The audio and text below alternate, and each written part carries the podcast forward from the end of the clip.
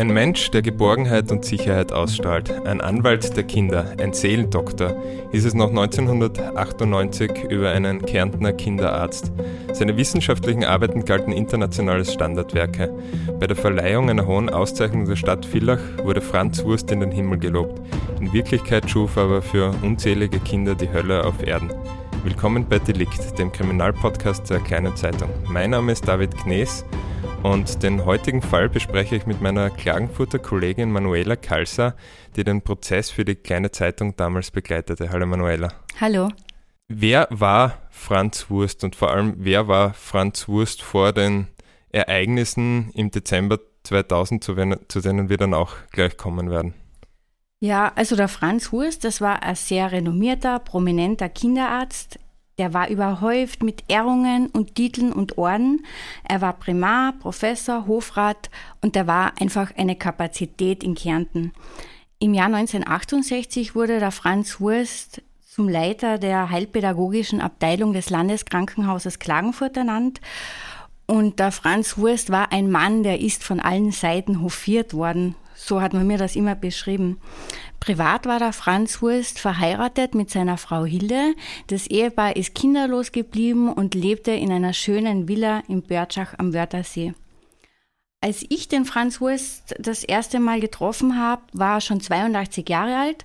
Da war er so ein älterer, etwas untersetzter Herr und der wirkte sehr, sehr kämpferisch, sehr wacker und vor allem er war sehr von sich und seinen Leistungen überzeugt. Wann war das, wo du ihn zum ersten Mal gesehen hast? Als er angeklagt wurde, am ersten Prozesstag. Mhm. Da war Franz Hurst schon 82 Jahre alt. Ja, zu diesem Prozess kam es nach einem Mord, der am 8. Dezember 2000 in seiner Villa in Börtschach, oder? Stattgefunden hat. Genau. Was ist da passiert? Ja, da muss ich jetzt vielleicht chronologisch vorgehen. Also eben am 8. Dezember 2000 um 19.01 Uhr ging ein Notruf ein in der Klagenfurter Rettungszentrale und am Telefon war eben ein gewisser Franz Wurst, Primar in Ruhestand, und der sagte, meine Frau liegt regungslos im Vorhaus. Und dann ging das ganze Prozedere los, Rettung, Polizei sind hingefahren. Es hat so gewirkt, als ob eine ältere Dame, eben die Hilde Wurst, über die Treppen gestürzt und gestorben ist. Und die Leiche der Frau war schon zur Beerdigung freigegeben. Und die Zeitungen haben schon so eine Art Nachruf geschrieben auf die Kinderpädagogin Hilde Wurst und plötzlich sind den Ermittlern Ungereimtheiten aufgefallen. Da zum Beispiel ein Hausmeister hat irgendein Tuch bei der Villa gefunden und auf diesem Tuch waren irgendwelche Spuren und da sind die Ermittler dann hellhörig geworden und haben eben zu ermitteln begonnen und sind dann relativ rasch auf Thomas H. gestoßen. Thomas mhm. H. war damals 19 Jahre alt und er war der Patensohn von Franz Wurst. Und dieser Thomas H. wird ja dann eine zentrale Rolle spielen im Fall Franz Wurst. Erzähl bitte ein bisschen was über diese Zusammenhänge. Genau. Der Thomas H. hat dann relativ schnell ein Geständnis abgelegt. Da hat den Ermittlern gesagt, ja, ich habe die Hilde Wurst ermordet. Wie hat er das gemacht? Der Thomas H. war eben der Ziehsohn von Franz Wurst und ich glaube, der konnte in dieser Villa ein- und ausgehen, wie es ihm passt.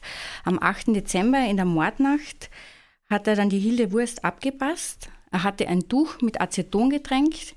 Das kannte er von seiner Schuhmacherlehre her. Da wusste er, von dieser Flüssigkeit bekommt man Atemnot.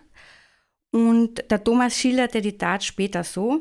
Ich habe die Frau, Frau Professor, so hat er sie immer genannt, die Frau Professor, ich habe die Frau Professor von hinten erfasst und habe ihr das Tuch fest auf den Mund und auf die Nase gedrückt. Sie hat sich erschrocken, ist gestürzt, sie wollte meine Hand wegdrücken und hat noch ein, zwei, dreimal gezuckt. So beschrieb er den Mord. Und nach dem Mord ist der Thomas aus der Villa geflüchtet in die nächste Telefonzelle und hat dann Franz Wurst angerufen mhm. und hat gesagt, passt alles mit der Hilde. Der Thomas hat den Ermittlern also vom Mord erzählt und er hat aber noch etwas gesagt. Er hat gesagt, ja, ich habe den Mord begangen, aber Franz Wurst hat mich zu diesem Mord angestiftet. Der Franz Wurst wollte, dass seine Frau zur Seite geräumt würde. Mhm. Dann hat der Thomas H. erzählt, dass er von seinem Patenonkel Franz Wurst seit dem achten Lebensjahr sexuell missbraucht wurde. Er hat ihn immer und immer wieder missbraucht. Als er dann älter wurde, der Thomas, hat er von Franz Wurst für diesen sexuellen Missbrauch Geld verlangt. Da ist richtig viel Geld geflossen. Im Prozess hieß es, da sind Millionen geflossen. Der Thomas hat einmal so erzählt, wenn mich der Professor angerufen hat, bin ich zu ihm und habe es gemacht. Wenn ich 50.000 Schilling verlangt habe, bekam ich 50.000 Schilling und wenn ich mehr wollte, gab es mehr. Mhm. Also der Thomas H. hat sich vom Wurst sexuell missbrauchen lassen und bekam dafür Geldgeschenke, Autos und so weiter. Und da sind wir natürlich schon beim Mordmotiv. Diese, dieses Verhältnis zwischen Franz Wurst und Thomas H., als Verhältnis kann man es nicht nennen, aber diese Sache zwischen Franz Wurst und Thomas H. war der Hilde Wurst natürlich ein Dorn im Auge. Ja. Und deshalb wollte der Franz Wurst, dass sie zur Seite geräumt wird. So und hat es der Thomas H. gesagt. Er hat dann auch gesagt, nach ihrem Tod wollte der Franz Wurst ein Haus außerhalb von Börtschach kaufen und in diesem Haus wollte er sich mit Thomas regelmäßig treffen. Mhm. So war der Plan.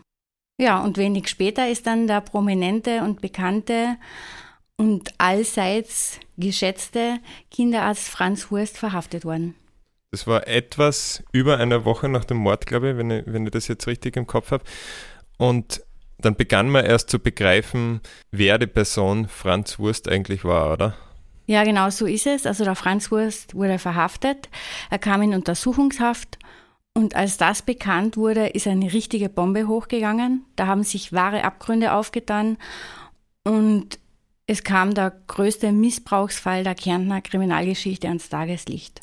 Mhm. Es haben sich dann nach und nach Patienten, ehemalige Patienten von Franz Wurst bei der Polizei gemeldet und haben gesagt, mich hat er auch missbraucht, mich hat er auch missbraucht. Der eine hat angerufen und erzählt, er wurde von Franz Wurst im Landeskrankenhaus Klagenfurt während einer Untersuchung verbraucht, missbraucht. Der nächste hat gesagt, er sei von Franz Wurst im Landesjugendheim missbraucht worden. Worden. Dann hat wieder einer angerufen, er sei von Franz Wurst in der Privatordination missbraucht worden. Der nächste ist von Franz Wurst in einem Ferienlager missbraucht worden. Und bald war klar, der Franz Wurst hatte in Kärnten ein System aufgebaut, in dem er Kinder missbrauchen konnte, wann er wollte. Er hatte mhm. immer freien Zugang zu diesen Kindern. Mhm. In der Folge, in den Wochen nach der Verhaftung, haben sich dann insgesamt 70 ehemalige Patienten gemeldet, die gegen Franz Wurst Anzeige erstattet haben. Und der ehemalige Herr Primar ist dann angeklagt worden wegen Anstiftung zum Mord und wegen sexuellen Missbrauchs seiner Patienten. Und endlich, endlich hat man sich die Geschichten dieser Patienten angehört und die haben dann erzählt, was ihnen passiert ist. Aber man muss sich einmal vorstellen, da musste zuerst eine Frau sterben und da musste zuerst ein Mord passieren, bis man den Opfern zugehört und geglaubt hat. Also du hast den, wie vorher erwähnt, dann im Prozess zum ersten Mal gesehen. Wie war das vor Gericht? Wie war da die Stimmung? Also der Franz Wurst war empört darüber, dass man ihn angeklagt hat. Dieser Empörung hat er auch immer wieder Ausdruck verliehen. Und die Opfer, die damals ausgesagt haben, die mussten sehr, sehr geschützt werden. Also die, die haben unter Ausschluss der Öffentlichkeit ausgesagt und das ging so weit, dass die ehemaligen Patienten von Franz Wurst im Prozess in den öffentlichen Verhandlungen nicht einmal namentlich genannt wurden. Die Opfer, die bekamen Nummern. Da war zum Beispiel vom Patient Nummer 12 und vom Patient Nummer 2 die Rede, mhm. damit ja niemand erfährt, wie die Kinder von damals hießen, die Franz Wurst missbraucht hat aus Scham oder aus Furcht vor ihm? Das waren wahrscheinlich verschiedene Motive. Es war, hat, waren natürlich verschiedene Gründe. Die Stimmung damals, die war ja nicht so opferfreundlich wie heute. Heute redet man ja sehr offen über das, was damals passiert ist. Ähm, aber damals war das anders. Das war das erste Mal, dass Patienten erzählen konnten, was ihnen angetan wurde. Und das erste Mal nach Jahrzehnten wurde ihnen geglaubt. Und der Franz Wurst hatte ja sehr viele Anhänger und viele Leute, die ihn bis zum Schluss verteidigt haben. Da, da, waren immer wieder Leute beim Prozess, die sind jeden Tag, da waren glaube ich 70 Prozesstage, die sind jeden Tag hingegangen und haben sich das angehört und haben den Kopf geschüttelt, was dem Franz Wurst da vorgeworfen wird. Ich kann mich noch erinnern, da war so eine Clique von Frauen, die ist immer zum Prozess gegangen, hat sich immer hinter den Franz Wurst gesetzt, so eine Runde von Damen war das, gut bürgerlich gekleidet. Eine dieser Frauen hat mich einmal vor dem Gericht abgepasst und hat mit erhobenen Händen geschrien, schreiben Sie doch endlich die Wahrheit über den Franz Wurst, den Herrn Professor wird großes Unrecht getan. Also so eine relativ aufgeladene Atmosphäre war das damals. Und unter diesem Druck hat die Justiz eigentlich das einzig Richtige gemacht und die Opfer sehr geschützt. Das war jetzt also diese Unterstützer, die waren auf der Anklagebank. Wie ist das auf der Zeugenbank aus? Es haben ja nicht nur Opfer ausgesagt. Was war da der allgemeine Ton? Wie ist die Person von anderen Zeugen eingeschätzt worden? Ja, also wie gesagt, heute gibt es ja wissenschaftliche Untersuchungen zum Fall Wurst. Heute wird das alles öffentlich ausgesprochen, aber damals, im Jahr 2002, als der Prozess begonnen hat, gab es immer noch das große Schweigen. Da waren so viele Zeugen, die einvernommen wurden und so viele, die nichts gehört und nichts gesehen haben. Also zum Beispiel eine ehemalige Mitarbeiter von Franz Wurst hat gesagt, sie musste Kinder in der Nacht wecken und zum Franz Wurst ins Untersuchungszimmer bringen im Krankenhaus. Mhm. Er war eine Koryphäe, eine Kapazität und ich war feige, deshalb habe ich nichts gesagt. An diese Aussage erinnere ich mich noch. Mhm. Und dann kann ich mich noch sehr gut an einen ehemaligen Erzieher erinnern. Das war eigentlich der einzige, der den Franz Wurst wirklich belastet hat. Der hat vor Gericht gesagt, dem Richter, sehr viele haben sehr viel gewusst, doch heute leiden ja alle unter Gedächtnisschwund und keiner sagt mir etwas. Dieser Erzieher hat erzählt, dass er einmal in ein Untersuchungszimmer geplatzt ist, wo ein Kind in relativ eindeutiger Pose nackt beim Franz Hurs gestanden ist. Er war dann so entsetzt und hat das seiner Vorgesetzten gemeldet. Doch dieser Vorfall sei dann nie wieder zur Sprache gekommen. Mhm.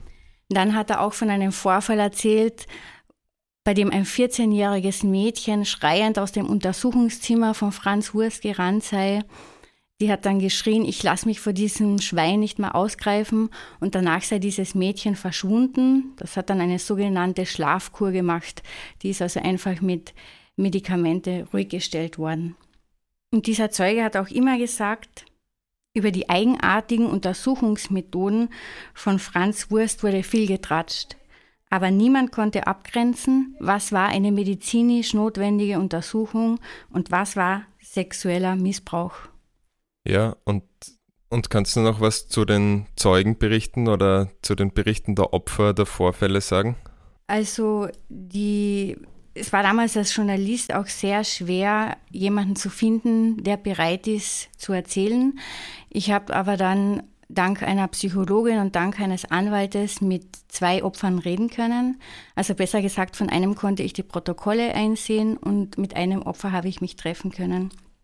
Also ein Mann hat erzählt, er war wegen Bettnessens bei Franz Wurst mhm. und im Zuge eines Ferienaufenthaltes in Istrien ist Franz Wurst zu den Kindern gekommen und hat dann drei Kinder genommen. Er ist mit den drei Kindern im Auto an einen schönen Platz an der Küste gefahren. Dort hat er eine Decke aufgebreitet. Die drei Kinder mussten sich dann nackt ausziehen und er habe dann einen nach dem anderen missbraucht. Das hat dieser Mann erzählt, der arbeitet heute als Lehrer und den verfolgt diese Geschichte natürlich schon sein ganzes Leben. Mhm. Und dann kann ich mich noch an einen anderen Mann erinnern, mit dem habe ich mich getroffen nach dem Prozess. Es war ein sehr großer, gestandener Mann, der war total aufgewühlt nach seiner Zeugenaussage. Ich bin dann mit ihm in ein Kaffeehaus gegangen und der hat mir erzählt, er war ein sehr schmächtiges, dünnes, zartes Kind und seine Adoptiveltern hätten sich Sorgen gemacht und da sei ihnen eben der bekannte Kinderarzt Franz Wurst empfohlen worden.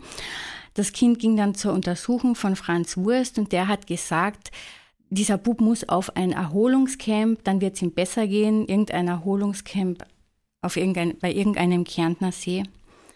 Und dort war dieses Kind dann, da ist dann wieder der Franz Wurst gekommen. Er ist ja immer zu diesen Ferienlagern gekommen. Und dann hat er zu diesem Buben gesagt, ob er vielleicht eine Schokolade haben möchte. Dann hat der Bub gesagt, ja, das hätte er gern. Der Wurst hat ihm gesagt, er soll ihm seine Schuhe putzen, dann bekomme er eine Schokolade. Der Mann hat mir erzählt, er hat dann die Schuhe geputzt, er bekam aber danach keine Schokolade. Er musste sich danach später nackt ausziehen und wurde von Wurst sexuell missbraucht. Danach bekam er eine Schokolade. Er habe ihn danach noch öfter missbraucht, eigentlich immer wieder, bis er sich irgendwann gewehrt hat. Da hat er dann gesagt, nein, ich ziehe mich nicht mehr aus. Und ab diesem Moment hat dieses Kind als geheilt gegolten. Und im Prozess hat dieser Mann das alles erzählt. Er hat mir das dann so geschildert. Er hat seine Zeugenaussage gemacht. Der Franz Wurst ist hinter ihm gesessen und der Franz Wurst hat dann den Kopf geschüttelt und hat gesagt, nein, nein, der bekam als Kind einfach nicht genug Liebe von seinen Adoptiveltern und deshalb erzählt er jetzt solche Lügengeschichten.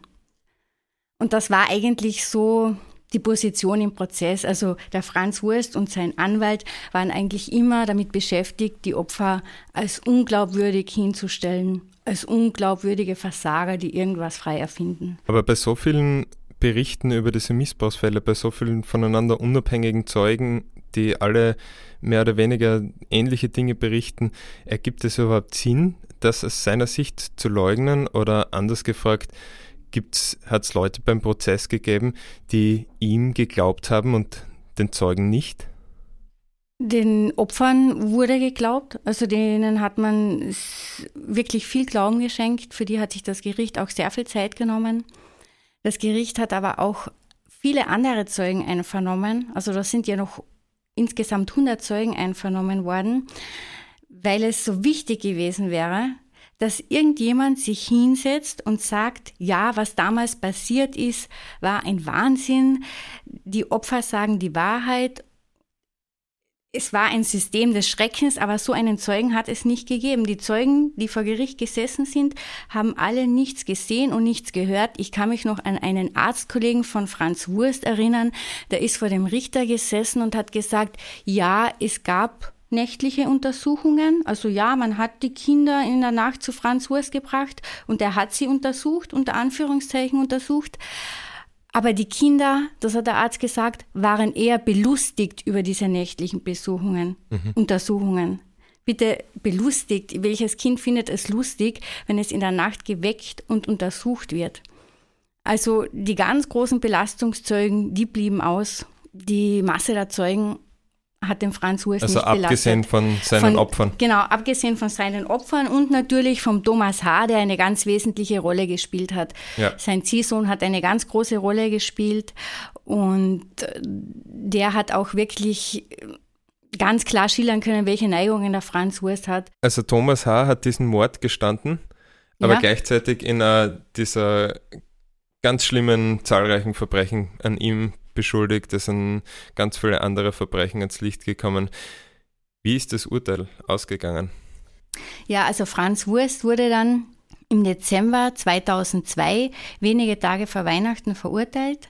Er wurde wegen Anstiftung zum Mord an seiner Frau Hille und wegen sexuellen Missbrauchs an seinen Patienten zu 17 Jahren Haft verurteilt.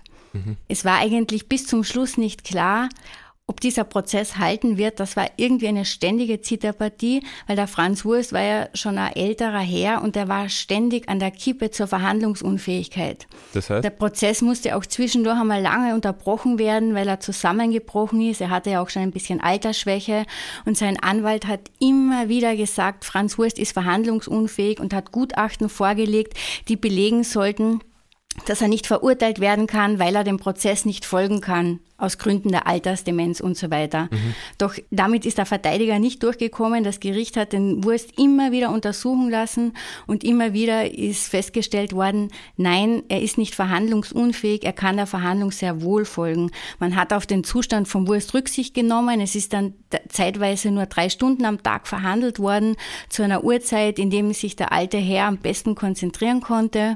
Aber man hat den Prozess durchgezogen. Er hat viel länger gedauert als geplant. Er hat im Frühjahr 2002 begonnen. Im Sommer hätten die Urteile fallen sollen und tatsächlich sind die Urteile dann erst im Dezember zu Jahresende gefallen. Der Franz Wurst war am Urteilstag wieder einmal empört, dass er verurteilt wurde. Er konnte bis zum Schluss nicht glauben, dass er verurteilt wird. Jemand hat mir erzählt, er hatte sogar im Gefängnis in seiner Zelle schon die Koffer gepackt, weil er sich so sicher war, dass er nach Hause gehen kann und dass er freigesprochen wird. Mhm.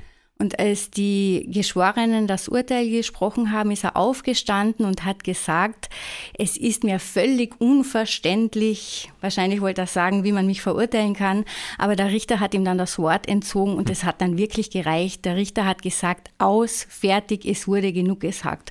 Und dann wurde der Franz Wurst abgeführt und in seine Zelle gebracht und wenig später wurde dieses Urteil von 17 Jahren Haft dann auch vom obersten Gerichtshof bestätigt. Also selbst die Konfrontation mit diesen zahlreichen Zeugenberichten, wahrscheinlich sehr plastischen Schilderungen und vor allem der Schmerzen, die er ausgelöst hat bei seinen Opfern, haben in ihm nichts in Richtung Schuldbewusstsein bewegt. Also für mich hat es überhaupt nicht so gewirkt. Der Franz Wurst hat immer gesagt, das, was er mit den Kindern gemacht hat, das war nie und nimmer sexueller Missbrauch, das seien medizinisch notwendige Untersuchungen gewesen. Und das hat er bis zum Schluss gesagt. Hm. Er war sich keiner Schuld bewusst, er hat geleugnet. Das heißt, er ging ins Gefängnis, aber nicht allzu lange aufgrund seines Alters. Genau, er ging ins Gefängnis, er wurde eben zu 17 Jahren Haft verurteilt und es war aber damals schon klar, dass er die 17 Jahre nicht verbüßen wird. Er war dann insgesamt sechseinhalb Jahre in Haft, wobei er die letzten Jahre seiner Haft in einer Krankenanstalt verbracht hat für Gefangene. Auf der Wilhelminenhöhe in Wien war er dort. Ähm, und im Jahr 2007, da war er dann schon dement, blind und hatte einen Herzschrittmacher, wurde er für haftunfähig erklärt und wurde aus der Haft entlassen. Also sechseinhalb Jahre hat er letztendlich verbüßt. Der Staatsanwalt hat damals einen sehr interessanten Satz gesagt. Der hat damals in seinem Schlussplädoyer gesagt, es ist schon klar, der Franz Wurst wird nicht die ganze Haftzeit verbüßen können, weil er eben so alt ist. Aber, und das ist das Wichtige, Franz Wurst darf nicht als Ehrenmann von dieser Welt gehen. Mhm. Das hat der Staatsanwalt immer wieder betont und ich glaube, das war der Punkt. Wichtig war, dass er überhaupt verurteilt wird. Ja. Franz Wurst ist nicht als Ehrenmann von dieser Welt gegangen. Franz Wurst ist nicht als renommierter Arzt, als bekannter Wissenschaftler in die Geschichtsbücher eingegangen. Franz Wurst ist als rechtskräftig verurteilter Kinderschänder in die Geschichtsbücher eingegangen und das war das Wichtige. Mit der Verurteilung von Franz Wurst begann aber erst die politische Aufarbeitung dieses unglaublichen Falles und über diese Aufarbeitung und vor allem auch die Frage, wie es möglich war, dass das System Franz Wurst über Jahrzehnte hinlang in dieser Form funktionieren konnte, habe ich mich mit der Leiterin der Opferschutzkommission, Astrid Liebhauser, unterhalten. Das ist jetzt nicht ganz 20 Jahre her, also dass der Mordfall damals ähm, stattgefunden hat. Mhm. Melden sich jetzt noch viele? Ja. Ähm, also wir, viele, wir reden hier von ähm, jetzt in der neuen Kommission 200 Personen, die wir jetzt ähm, bearbeiten, oder die Fälle, die wir jetzt bearbeiten. Ähm, Dr. Wurst. Genau, ja. Also wir, die meisten sind Wurstfälle. Ähm, wir schauen uns aber auch Fälle an ähm, von Betroffenen, die in Görtschach waren. Einige wenige sind nur ähm, in Görtschach gewesen und nicht auch beim Dr. Wurst. Die meisten, die in Görtschach waren, waren auch beim Dr. Wurst. Und das, was wir jetzt in der Kommission ähm, uns auch anschauen können, sind ähm, äh, Fälle von Betroffenen, die in Pflegefamilien waren. Bis, zu, bis 2000, also das ist so die Grenze, bis zu der wir es nehmen. In welchem Alter sind denn da die die, die jetzt Betroffenen. Ja, die sind so Mitte 40 aufwärts. Bis mhm. hin, also wirklich schon, wir haben auch einige Betroffene, die durchaus schon sehr betagt sind, also in den 70ern ähm, hin zu dem, zum, bis hin zu dem, äh, ja, ach, in den 80ern haben wir auch noch einige wenige. Mhm. Also das sind Personen, die Einige wenige waren in den 50er Jahren ähm, in Einrichtungen und haben dort massivste Gewalt erlebt, mhm. die, die das jetzt ähm, ja, noch einmal einfach bearbeiten oder wegreden wollen ja, oder, mhm. oder aufdecken wollen. Die meisten der Betroffenen, die sich jetzt melden, die sind in den 60er, 70er Jahren bis in Mitte 80er Jahre untergebracht gewesen, beziehungsweise auf der heilpädagogischen Abteilung gewesen. Mhm. Und leiden die noch sehr drunter oder wie ist das, wenn, wenn also das kann man sich ja, wenn man jetzt Außenstehende ja gar nicht vorstellen, wie das ist, nach 20 mhm. Jahren dann dahin zu gehen oder vielleicht nach viel mehr Jahren nach der, mhm. zu jemandem zu gehen und über das zu sprechen. Wie geht es wie geht's den Leuten mit was für Sorgen kommen die zu ihnen?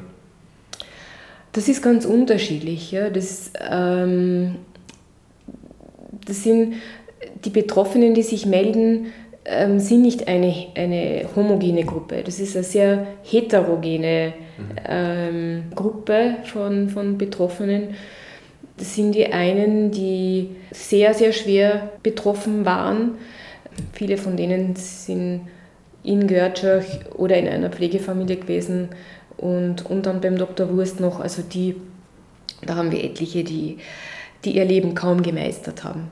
Ähm, da haben wir ähm, Menschen, die, oder etliche Menschen, die auch keine, keine Ausbildung abgeschlossen haben, die dann im Lauf ihres Lebens ähm, mit sehr vielen Abhängigkeiten zu tun gehabt haben.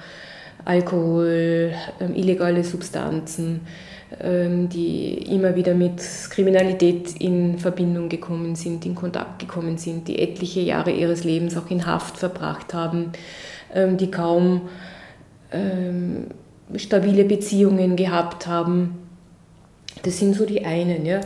Ähm, andere ähm, haben durchaus sich ein stabiles Leben aufbauen können, haben ihre Ausbildungen abgeschlossen, haben, haben stabile Berufe, ein stabiles Berufsleben gehabt, auch stabile Beziehungen, Familien, ähm, sind jetzt ähm, schon Großeltern.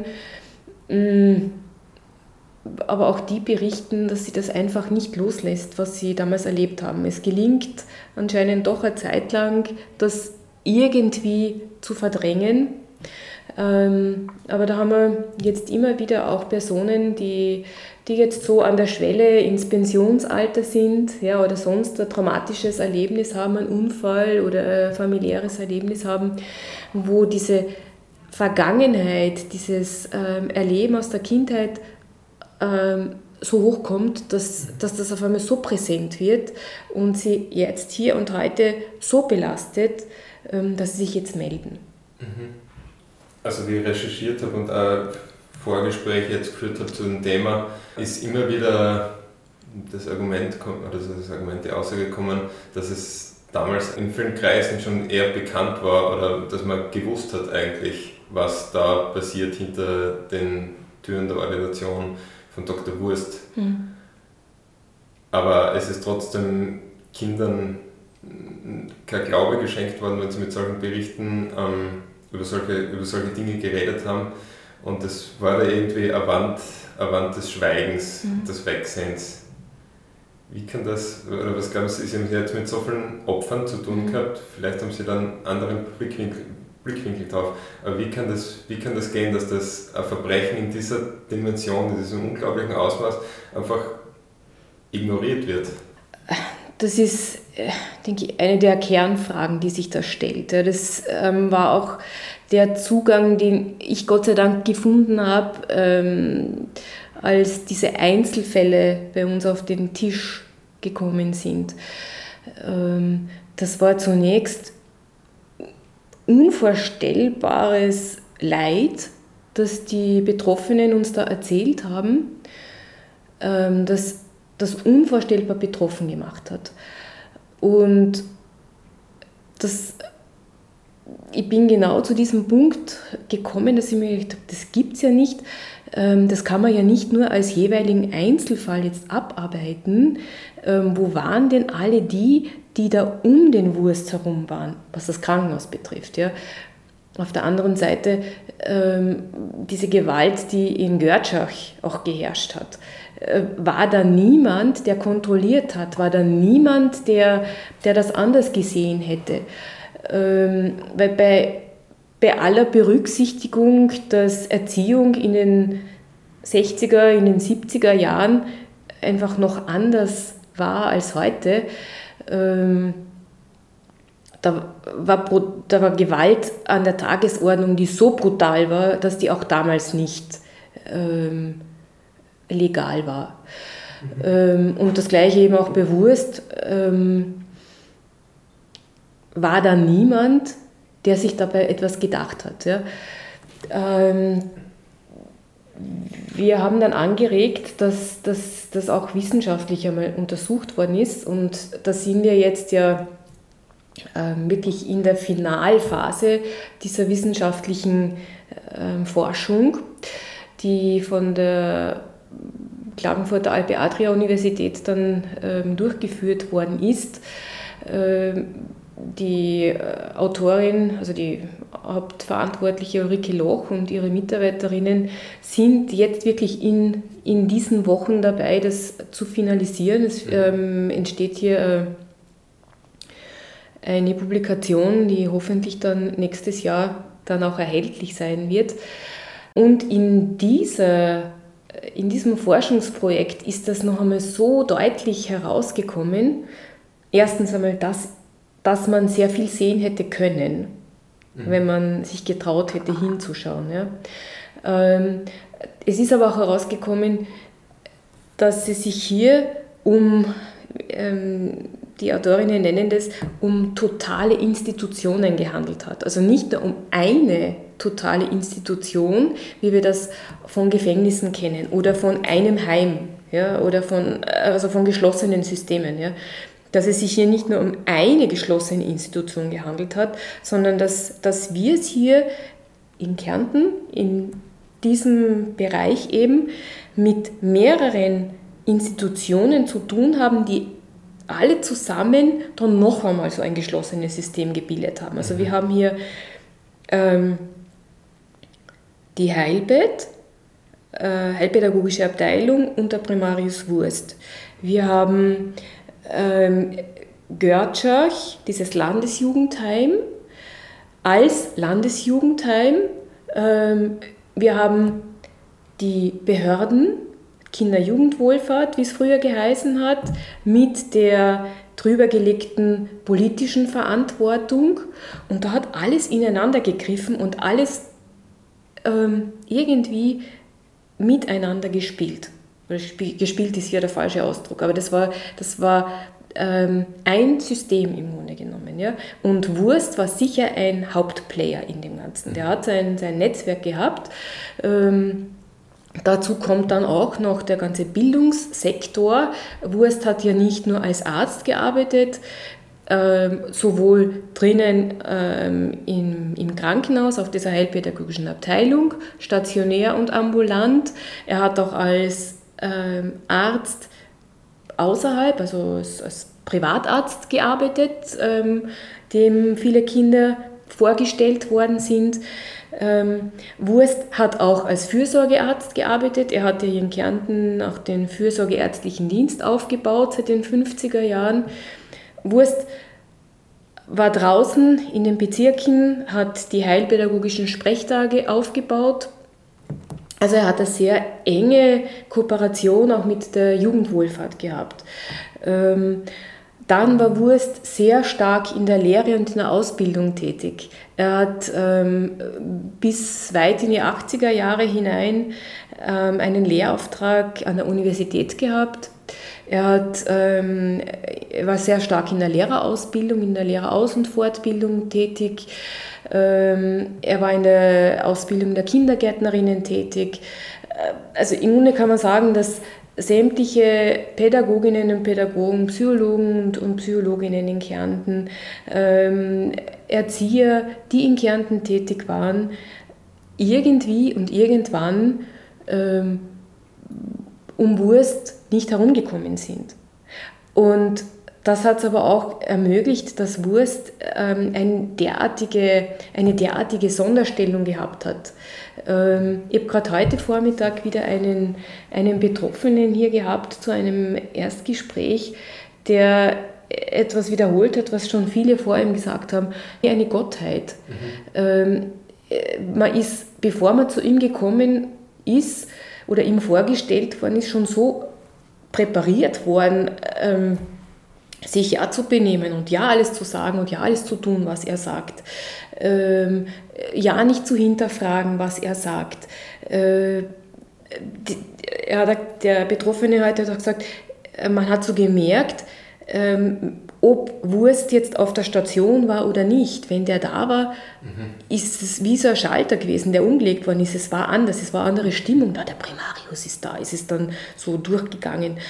Ähm, also er ist kaum hinterfragt worden, sodass auch auf ihre, auf ihre Frage, warum so lange nichts gesagt worden ist. Es war ein Schweigen da und die, ähm, die Anna Bahr hat hier anlässlich ähm, unserer Veranstaltung Geste der Verantwortung, die da im, im Jänner diesen Jahres stattgefunden hat. Die Anna Bar hat da einen sehr eindrucksvollen Text geschrieben über das Schweigen und in dem drückt sie das aus, was tatsächlich auch geherrscht hat.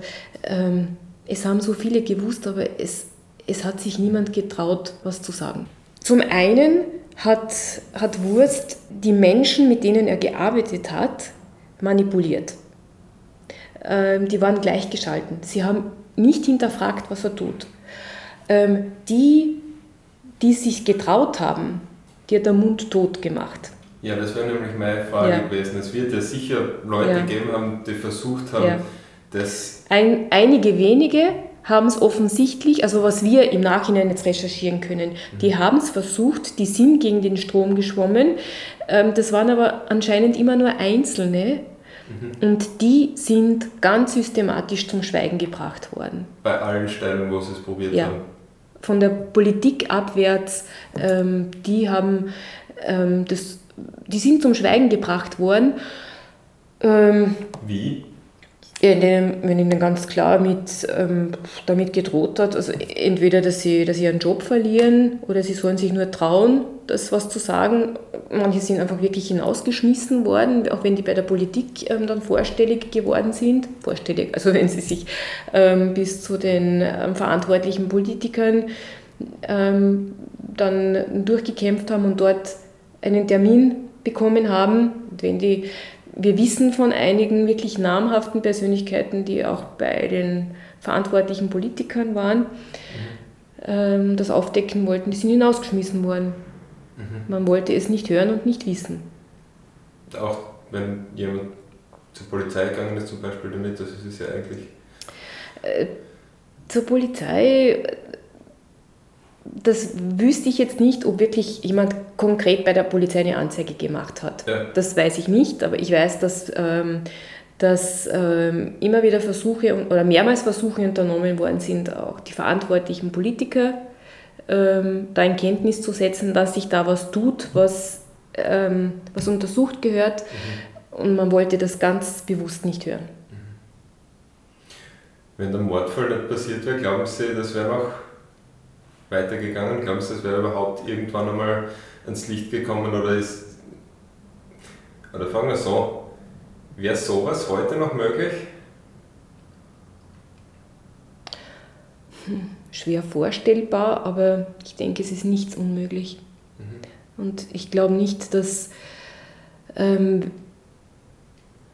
dass wir heute sagen können, dass so etwas nie mehr passieren würde. Wir erleben es ja auch in in Einrichtungen, in denen Menschen untergebracht sind, ähm, obwohl sehr viel ähm, jetzt schon bekannt ist, äh, wie oder was in der Vergangenheit in, in Einrichtungen, in großen Einrichtungen mit Menschen passiert ist, ähm, kommt es auch heute immer wieder vor. Nicht mehr so oft und nicht mehr so systematisch, ähm, aber trotzdem kommt es auch heute vor, dass, dass ähm, ja, untergebrachte Menschen, ob das jetzt Kinder, Jugendliche oder äh, Menschen mit Beeinträchtigungen sind oder alte Menschen sind, ähm, dass die Gewalt erleben müssen, sexuelle Gewalt erleben müssen, ähm, dass man ihnen lange nicht glaubt.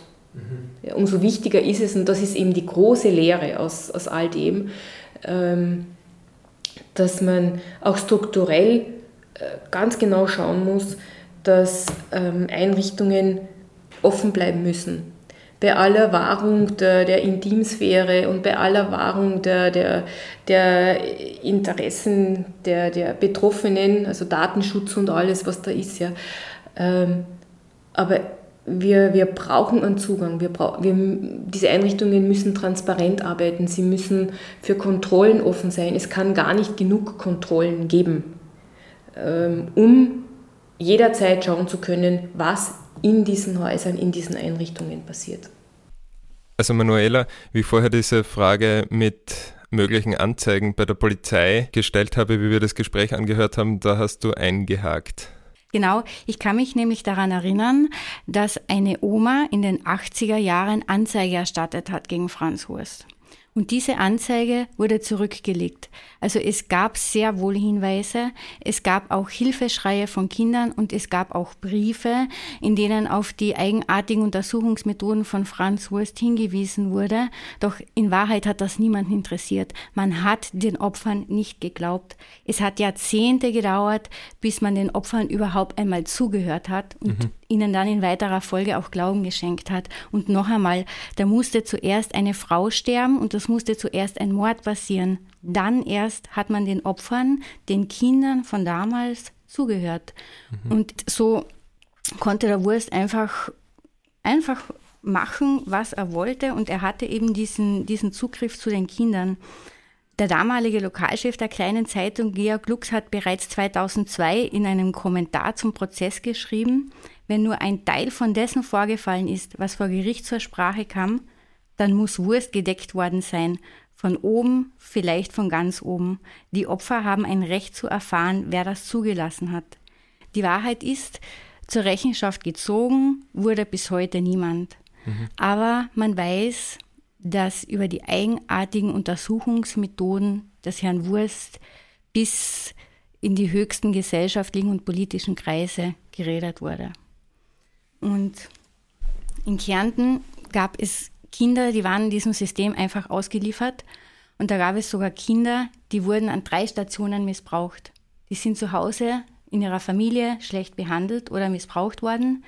Deshalb sind sie dann in ein Heim gekommen oder in eine Pflegefamilie. In dieser Pflegefamilie wurden sie wieder misshandelt oder missbraucht.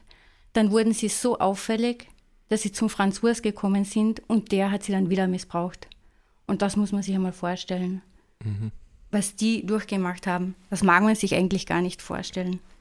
Für mich ist schon eines klar, diese, diese vielen, vielen Kinder, die da Franz Wurst missbraucht hat, das waren nicht nur Opfer von Franz Wurst, die waren auch Opfer der damaligen Gesellschaft.